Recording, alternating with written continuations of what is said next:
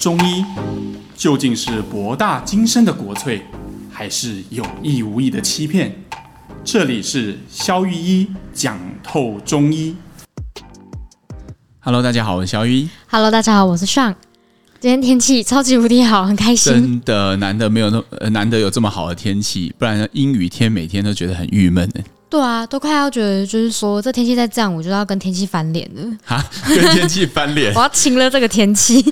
哈，晴了天气是什么意思？就是没有，因为天气真的会，就是前几天那个又冷又湿，真的是很受不了哎。台北天气怎么这样？OK，所以。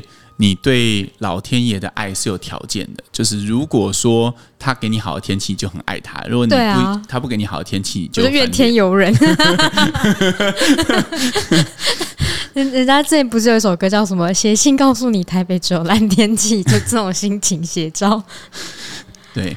其实哈，情绪勒索这个词啊，其实真的是蛮流行的啦。对啊，对啊，大家现在只要受到什么委屈，说你情勒我。其实有时候跟人家聊天，然后讲到话就说：“哎，你情勒我。”其实这样也蛮情勒的。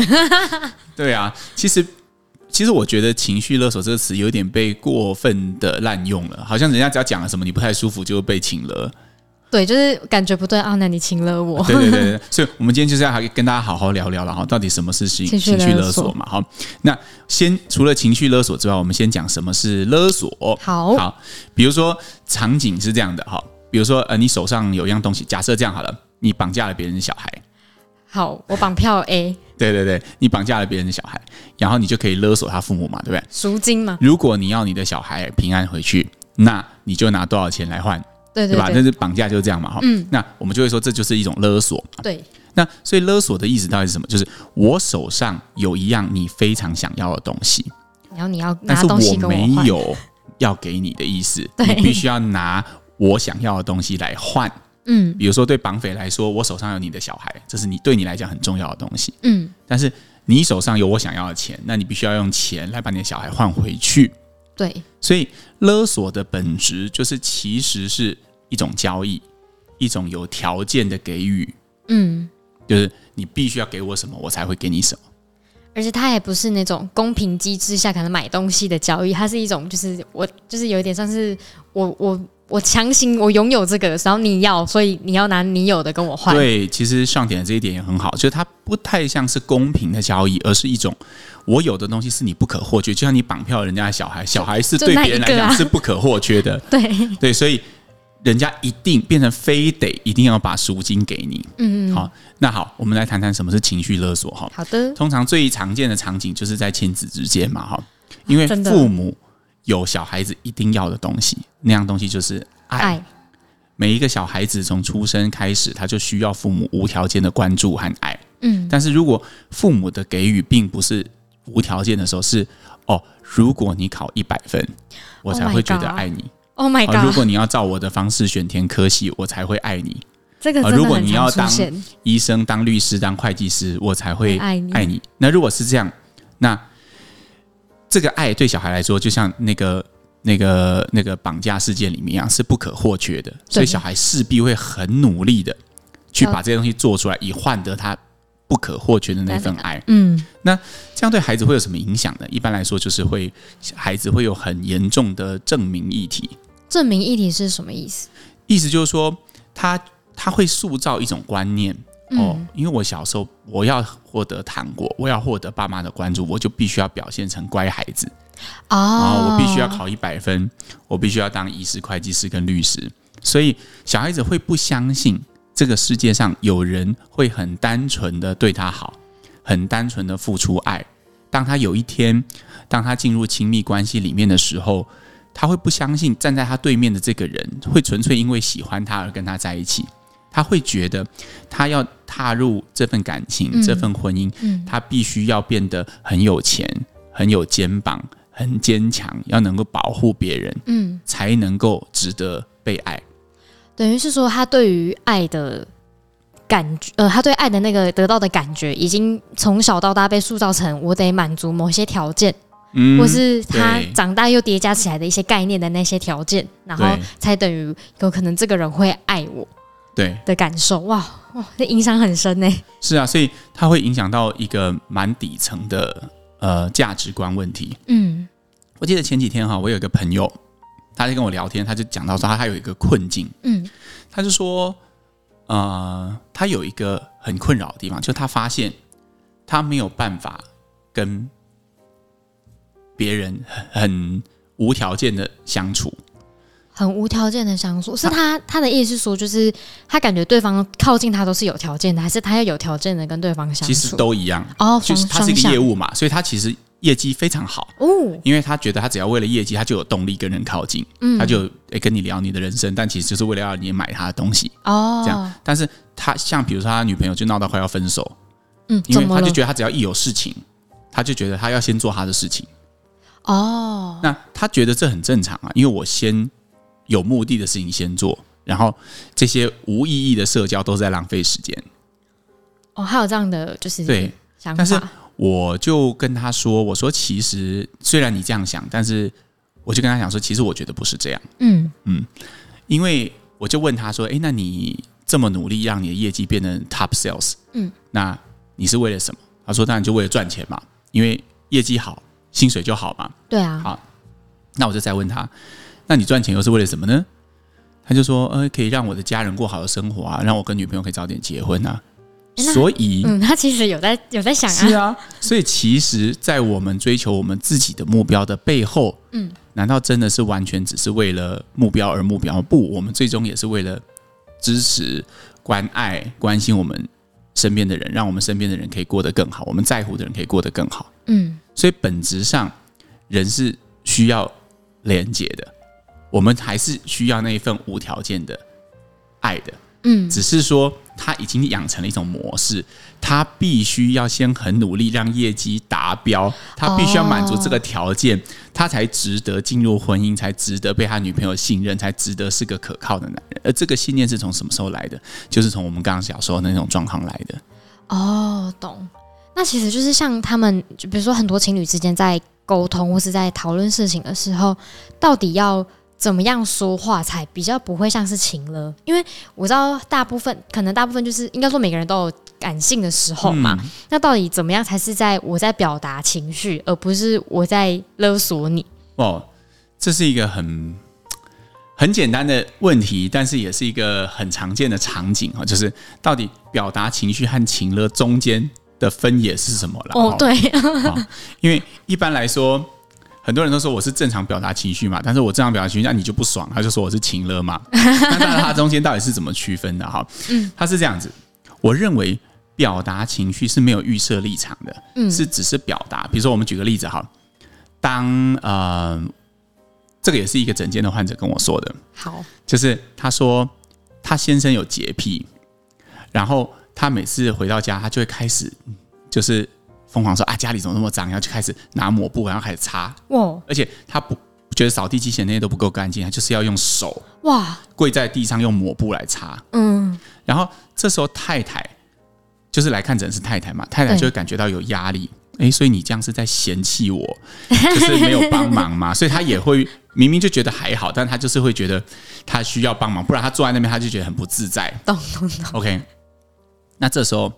他们就常常会吵架，嗯，因为太太就会觉得你给我压力，所以心里就不爽。然后虽然去帮忙，可是就会脸色不太好看，嗯。然后先生就说：“我又没有叫你做，我有叫你做吗？” 然后两个人就开始 就吵架了。我们来分析，在这中间，呃，可能怎么表达情绪，可能是比较合宜的。好，我就问太太一件事情，我说：“你的先生有跟你说家里不干净是你的问题吗？”他说他没有，他在念什么？他说他只是念为什么地上有头发。但是他并没有说为什么你都不做，他并没有这样讲。他只是看不下去有脏东西。对，那他他就自己因为洁癖是自己的议题嘛，他自己过不去就自己动手嘛，这个没有任何问题。对对对。那他也没有他在做的时候，他也没有指责你说你怎么没有帮忙。我说他有这样讲吗？他说他也没有这样讲。嗯。那我说那所以真正在指责你的人。那、啊、到底是谁呢？是自己哦。你自己脑补很多情节嘛，你会觉得说啊，如果我没有帮忙，我就是不好的太太，我就是不称职，我就是怎么样，我就是对。其实这个是你脑补嘛？怎么样才是正常的表达情绪？嗯，应该就是说啊，你真的感觉到这样有压力，就是说啊，老公啊，这个你这样做哈，你是不是在嫌弃我不好？他说他都这样讲，然后就会吵架。哦，老公，你是不是嫌弃我不好？有点误会他了。这个是预设。哦，哦，他他觉得他在表达情绪，他其实是在预设哦，如果我不帮忙，你就是嫌弃我不好。人家有这样讲吗？人家没有这样讲。你应该说啊，在看到你这样做的时候，我觉得还蛮有压力的。我真的可以坐在这里吗？这个就是他在表达自己的情绪。哦，原来是这个感觉的分野。嗯，对啊，因为这是不同的事嘛。你对前面那个是你在假设老公会不爽你，嗯但是这个只是纯粹你在表达你自己的情绪。嗯，还有，我们再举一个例子哈，比较简单一点，比如说男女朋友，呃，如果女生常说啊，如果你不第一时间接我的电话，那你就是不爱我。哦，这超常超常听到。那其实这个就是很明显的嘛，你有男女朋友之间都互相需要爱嘛，对啊所以我有你的爱，呃，你也有我的爱。可是如果你不接电话，你没有满足这个条件，那你就是不爱我。好绝，是这样吗？对，这个就是我们刚刚讲的有条件。那如何是表达情绪？那什么东西是呃情绪勒索？差别是在你有没有预设对方的立场，然后你表达到底是别人的情绪还是你自己的情绪？当你说啊，老公，你是不是都觉得我？你你是不是觉得我？你是在讲老公的情绪，嗯没有在讲你的情绪。你的情绪应该是我感觉到有压力，我感觉到有点挫折，嗯诶，我觉得我是不是没有做好？嗯。而不是你是不是觉得我没有做好？哦，所以像讲电话那题，也许女方就可以讲说：“哦，你没有接我电话，我还蛮难过的，我会焦急，想说你怎想说怎么了？对，这样子，这样就好多了。男生就会觉得，哎，如果你是男生听到这句话，你会觉得有一种啊，我被关心。对啊。但是如果你是说，你怎么不接我电话？你是不是在跟觉得女生有有很多预设嘛？你是不敢接，对不对？对对对，这个超多超多会发生这种哎、欸。诶，因为这种都是小细节，但是累积成每一天的，就会变得很压抑。对，而且我觉得这个东西最重要的是，你底层的心态一定要产生一些转变。嗯，在你想要指责别人的时候，在你想要预设别人的立场的时候，嗯、你要停下来，然后要回去用自己的情绪来表达自己的情绪出发。表达情绪是很 OK 的。很多人觉得、嗯、啊，表达情绪别人就会怎么样？其实不是，都是预设立场才会让别人生气，因为别人不是那样想的，哦、但是你偏偏说人家是那样想的。就是有点，就是被误会嘛，人都不喜欢被被误会嘛，会觉得委屈啊。我又不是这样觉得，但是你为什么说我这样觉得？就是讲到，就是比如说像沟通这种是情了嘛，那比如说亲子之间有没有就是类似这种也是很情了？那要怎么样去沟通情绪，而不是勒索的方式？我觉得这种也很多啊。其实有时候父母不是都会在你出门前，哎，今天天气很冷呢，你要不要加件外套？你这样会感冒啦。嗯，这个其实是他们表达爱的一种方式，嗯、就是有一种冷是妈妈觉得你冷嘛，哈，那一种就饿是阿嬷觉得你饿嘛，这都是类似的。反正就是他们就是用吃东西跟加衣服来表达他们对你的爱。嗯，可是如果你是一个上进的妈妈跟阿妈，有没有更好的表达方式？你先觉得别人就是觉得冷，你就是觉得先预设别人有这个需要，对，那。你其实你讲这句话的关键，你真的想说的真的是外套？你真的想说的是你吃饱了吗？没有吧？你想说的是我很爱你。所以如果你改成出门之前就直接抱着你儿子或抱着女儿说：“哎，妈妈很关心你。”哦，这样就很直接。妈妈很爱你。对对对对对，你就已经把你本来要表达的东西表达完，你根本不需要讲外套，你也不需要讲食物，嗯，也不需要讲东西带了吗？嗯，雨伞带了吗？嗯，因为你本来就不是要讲那个。对，你讲那个的时候其实是。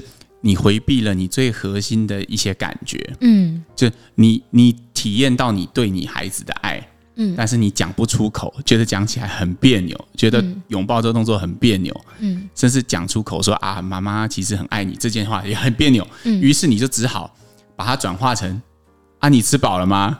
嗯，哎，你雨伞带了吗？就是转换成一个比较迂回的方式，所以这种迂回的表达，其实它。不但无法表达你自己心里真正的那份情绪、那份爱，它反而会变成一种对接受的人来说，他可能会没有收到，而且他甚至会觉得比较，诶，觉得很烦。为什么你总是纠结在这些很小的事情上？哦，这让我想到有一个有一种东西，就是我前阵子有点发，就自己发现的，就是会不会有一些人的付出是他好事是在付出，但他实则是在勒索？有啊，这种也蛮多的。比如说最常见的场景就是。现在很多，因为现在房价真的超级超级高嘛，对啊，对 先哭一波。所以就是很多父母亲他会拿出头期款，然后来帮助孩子成家，嗯，然后让孩子自己付贷款，这是台湾很常见的一种模式嘛，哈、嗯。当然，我们并没有说这模式对或错，我们只是来解释说这中间会发生什么事情。那通常单纯帮忙当然是一种付出嘛。那从金钱的流向来看，或者是你也父母也是拿他的老本来赞助孩子，那当然是一种付出。对。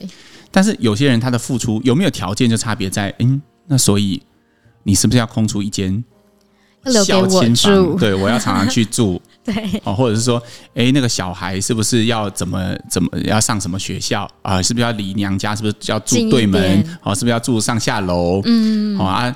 是不是呃，每次吵架的时候就把它拿出来再讲一遍？那我当初给你钱呢？对啊，那这种就虽然你看起来从金钱的流向来看，或者是实质上来看，你是在付出，嗯、但实际上你是在勒索啊。嗯啊，这时候妈妈可能不要付出，什么勒索？我是帮他整对，但是你仔细想想，如果你在付的同时，你同时要求别人给你什么，那这个东西就是交易啊。它不是给予啊，有条件的附加。对啊，嗯，什么是交易？就是我们拿着钱，对方要交货嘛。嗯，对啊，那你拿着钱，啊，对方要交货，他必须要留什么东西给你，他必须要怎么样，他必须要怎么，嗯、那不是就交货吗？嗯，对，真正的爱跟贡献是没有条件的。嗯，就是你给了，就是给了，就是欢喜给这样。欢喜欢喜给啦，对，不要讲后面那刚完修啊，那那其实也是刚完修啊，就是是啊，真的就是这样，真的是这样子，就是呃。因为爱和贡献本来就应该是没有条件的。嗯嗯，总而言之，一句话来讲，就是说，情乐的话，就是讲话会很有条件性的，然后要交换某种感觉回来，但他还不一定会交换感觉回来，他反而会引发更大的就是吵架的危机或者是误解。没错没错，那破解情勒其实最好的方式就是直接表达自己的感受，这是个解药。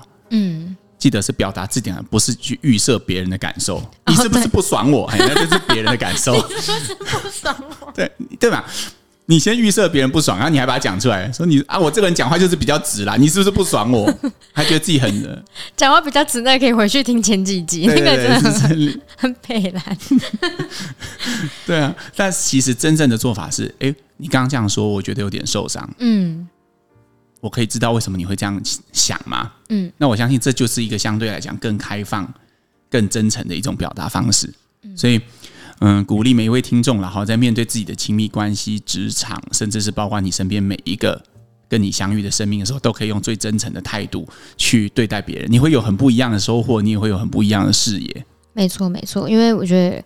呃，大家可能会想要理智的过生活，但其实人还是动物嘛，感感性的动物就是还是会追求感觉。但有时候感觉来又会觉得没有没有，我没有这种感觉，应该是对方让我怎样怎样怎样怎样。但这时候就回归到自己，就是哦，我到底怎么了？我我沟通我自己就好，而不是沟通别人的事情。嗯。对啊，在总结之后，我还想跟大家分享一个小故事哈，就是我这个患者呢，他其实是来看那个胀气，嗯，然后的问题，嗯，然后他就是会觉得他常在打嗝，常在排气，然后已经好几年都不会好，嗯。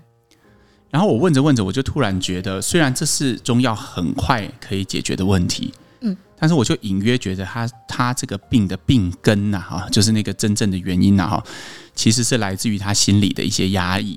哦，压抑吗？嗯，压抑，对。嗯，然后那时候其实我其实有有有一点点犹豫的，就是我要不要讲这件事，因为我总觉得。诶，分析患者的心理状态好像不是中医师的范畴嘛？我们就是把药开好，他症状有改善，那就好，这样就是做完我们应该要做的了。了解，了解。对，但是我就觉得，诶，我突然觉得说，其实如果我们能够支持一个人看到他的真正的问题，然后他以后可以不用靠药物来维持他这样健康的状态，我觉得这应该是身为一个医者更应该做的事。嗯。于是我就做了这个冒险，我就直接跟他讲说，诶，我觉得你可能是有压抑。其实那个患者上次的状态是。听到这句话是不太开心的哦哟，对，但是他就觉得为什么你要讲这个东西？嗯，然后但是我跟他解释我怀疑的原因，因为压抑可能会，呃，你压抑的情绪它并没有消失，它可能会用某种方式在你身上表现出来，对你而言就是自律神经的紊乱，就是胀气，嗯，就是思虑的混乱，嗯，就是焦虑，对。那他听完，他做了两个礼拜的冥想练习，嗯，就是我建议他做的。他今天回来很开心，跟我分享说，他觉得很神奇，因为他觉得不但他思维变得很清晰，然后他呃他是公务人员嘛，比较高阶的公务人员，嗯、就是会带一个团团队。他说他整个状态变得他很好，哇，太好了！然后他的排气也减少到只有早上跟晚上会这样。我相信中药一定起了一部分的作用，但是他其实是可以看到他根本的原因，嗯，到底是什么？嗯，我讲这个故事的原因是因为我觉得人和人之间有时候你会很犹豫，我要不要用很真诚的态度对待别人？对，因为有时候你会有很多奇奇怪怪的想法，在你准备要很真诚，就是说啊，这样子会不会反而让人家觉得我很奇怪？哎，会不会他好了之后，他反而就不来了？脑中的 murmur，所以就有很多对话会呃此起彼落的出现。但是如果你坚信啊、呃，真诚、善良、开放是。面对所有的人最好的一种方式，这个是需要一种信仰的。嗯，我们今天之所以录这一集，其实就是想要跟大家传达这个很简单的概念。没错，如果你可以很真诚表达你的情绪，你就不会成为情绪勒索别人的那个人。没错，这就是今天最明确的一句总结。好，那又到我们的念留言时间。最近留言真的是满天飞，我很开心，大家可以继续留言哦。好的，现在先来念那个 Apple Podcast 这边的留言。然后呢，他下了一个很厉害的标，叫做“此肝非肝，此肾非肾”。他还说：“他说他自己很棒，然后让他更了解中西医的定义。然后能不能推荐呢？高雄、彰化、台中其他的中医师呢？也是私讯吗？对，就是麻烦私讯我们。对对，是私讯就可以了。我想应该现在台中、彰化，应该他讲的这些区域好像都有嘛？对，嗯，高雄的还没有。”哦，好，高雄的，我再去找一下。好，然后他说他也想要询问说，就是他有一个朋友打完疫苗之后一直胃痛，哎，吃西药也没有好，然后他后来去中医诊所，然后自费五千多元拿了一个月的中医开药的东西，然后后来好了，又元气满满，可是吃药完没多久，肚子又痛到看急诊，然后发现胆囊发炎烂掉了，整个切除。三十多岁开始吃清淡饮食，感觉好像有点可惜，请问如何判断？要看中医还是要看西医？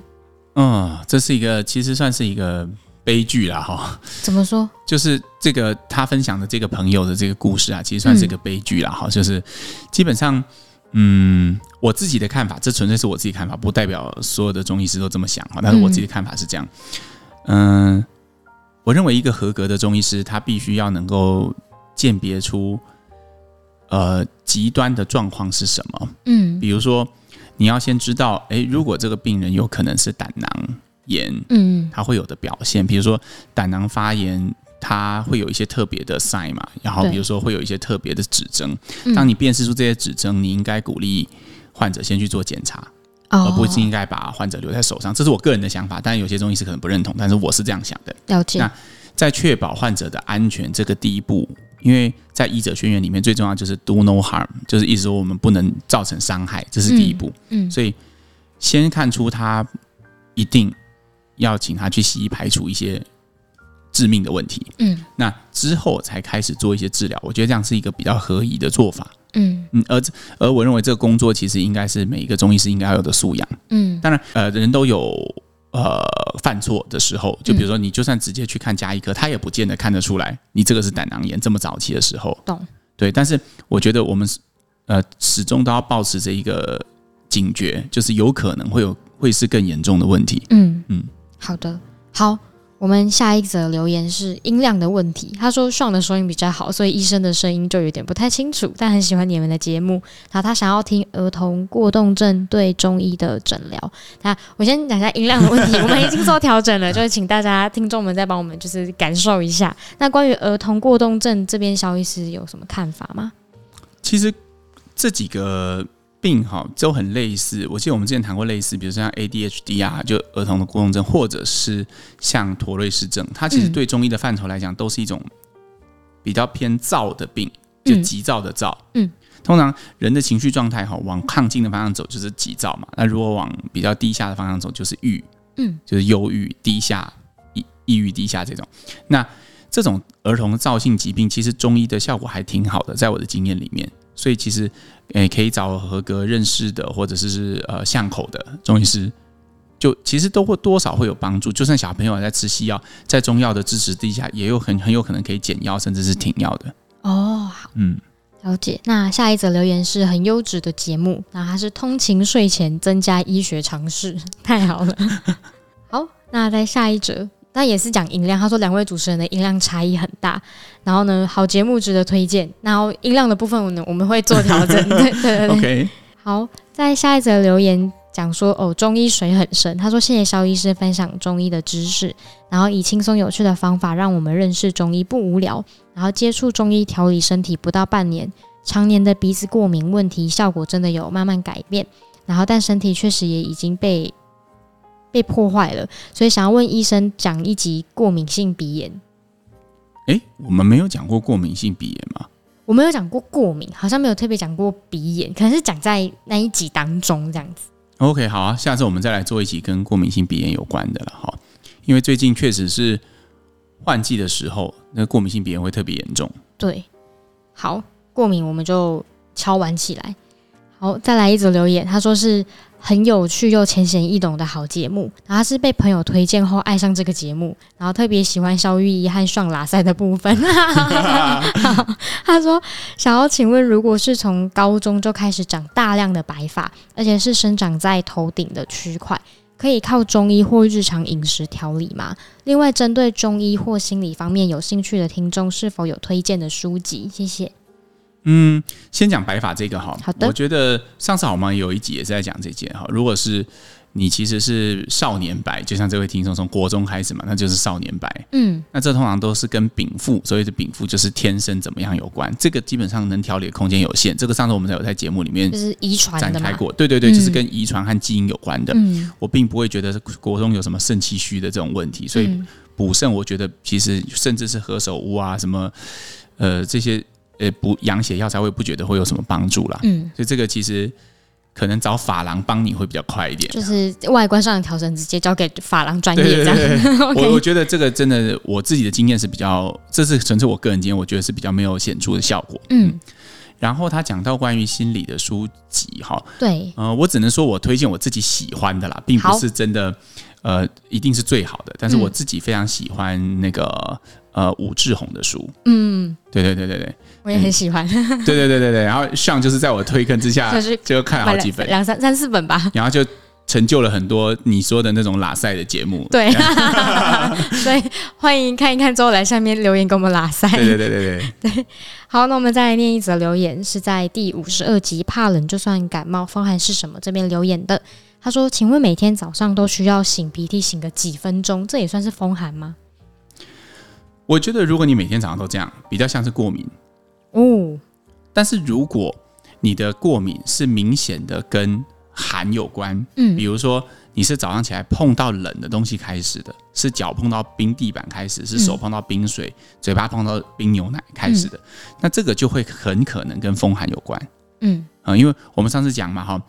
我们中医讲的感冒是以症状来区分的，并不是以病毒来区分的。啊，如果你还没听过这一集的话，可以回去看听一下那集。风寒，对。所以我们对风寒的定义，其实就是只要你遇到寒冷、遇到风有症状出现，就是风寒。嗯。所以这位听众讲的也没有错。如果你的过敏就是你早上起来打喷嚏、流鼻水这件事，真的是和碰到冷的东西有关，那它就是风寒。哦。但是如果你早上起来，就算你在被窝里，你也会一直打喷嚏，那就跟风寒没有关系，就可能是过敏。那它它都是过敏，只是说我们会把它分成一种病，我们会把它分成完全不同的。哦。那这时候我可能，如果你来看诊，我就会问你说：“诶，那你在被窝里面都没碰到冷东西，就开始打喷嚏、流鼻水，所以是跟什么有关？跟姿势有关？哦，或是跟什么东西有关？嗯。哦，那你你如果站起来活动活动会不会比较好？等等，就是它可能会跟不同的东西有关。诶，但是如果你是跟寒有关，那就是风寒。好，了解。嗯、那希望这听众可以观察一下自己的鼻子状况。好，那我们再来念最后一则留言。他说：“说健身的人，他是在 EP 五十集胀气那一集留言的。他说感谢肖医师的分享，他自己有固定一周三到四次，每次一到一点五到两个小时的健身重训，Wow 也有固定每天喝高蛋白，习惯每天摄取的蛋白质量大概是抓体重的一点六到两倍。